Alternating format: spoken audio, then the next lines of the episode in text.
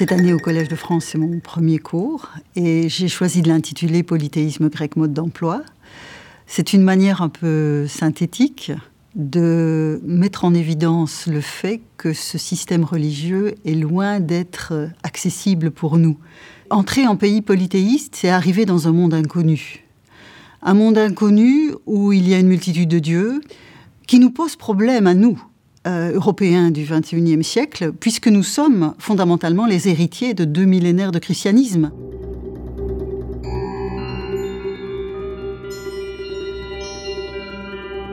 Pendant très longtemps, l'étude du polythéisme grec s'est essentiellement fondée sur des textes littéraires. Donc, pour vous donner un exemple, Homère, Hésiode, donc les grands textes. C'était une manière relativement euh, biaisée d'aborder le polythéisme parce qu'on n'arrivait à saisir que le niveau général de ce système.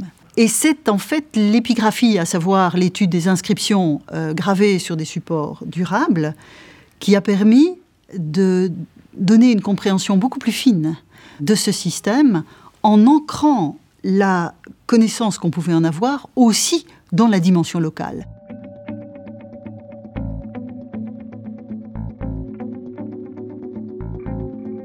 Le monde grec au IVe siècle avant notre ère compte un bon millier de cités. Chaque cité a un panthéon particulier, des modalités sacrificielles qui lui sont propres un calendrier de fêtes qui est particulier. Entre tous ces différents ensembles spécifiques, on a parfois ce qui nous apparaît comme des contradictions. Et donc notre travail de chercheur moderne, et le mien en particulier, est précisément de comprendre l'articulation qui s'opère entre ces différentes représentations des figures divines.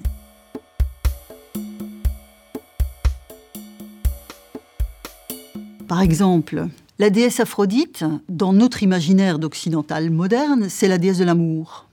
Et que constate-t-on? Certes, il y a un rapport évident d'Aphrodite à la sexualité. Mais comment comprendre que par ailleurs, elle soit honorée par des magistrats à la sortie de leur charge? Et donc, plutôt que de parler uniquement d'amour ou de sexualité, il faut aller voir la question du mélange auquel cette divinité euh, préside. Et donc, dans la sexualité, vous avez le mélange des corps. Euh, sur l'agora, vous avez le mélange de la parole qui est persuasive. Et donc, c'est ça que les magistrats recherchent quand ils honorent Aphrodite. Et puis, l'Aphrodite que l'on retrouve parfois sur le champ de bataille, c'est celle du mélange des corps, dans le corps à corps du combat. Et donc, tous ces domaines qui nous semblent totalement hétérogènes les uns aux autres, les Grecs voyaient un lien. Et donc l'hommage qu'il rendait à Aphrodite dans tous ces contextes peut s'expliquer parce que précisément, elle ne se résume pas à l'étiquette facile de déesse de l'amour ou de déesse de la sexualité. Si on s'en tient à cela uniquement, on ne comprend pas le polythéisme grec.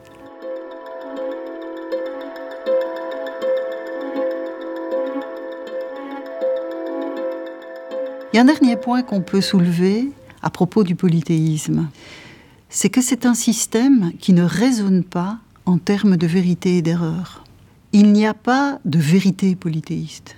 Il y a une pluralité de points de vue. Ce qui veut dire que les dieux du voisin, à partir du moment où vous en avez déjà beaucoup, eh bien, ne vous posent pas problème. Vous n'allez pas essayer de convertir votre voisin à votre propre vision du monde. Et même parfois, quand vous avez vous constatez une absence dans votre panthéon, vous allez aller chercher un dieu du voisin. Et en un temps de grande crispation religieuse, cette leçon-là est peut-être intéressante à méditer aussi.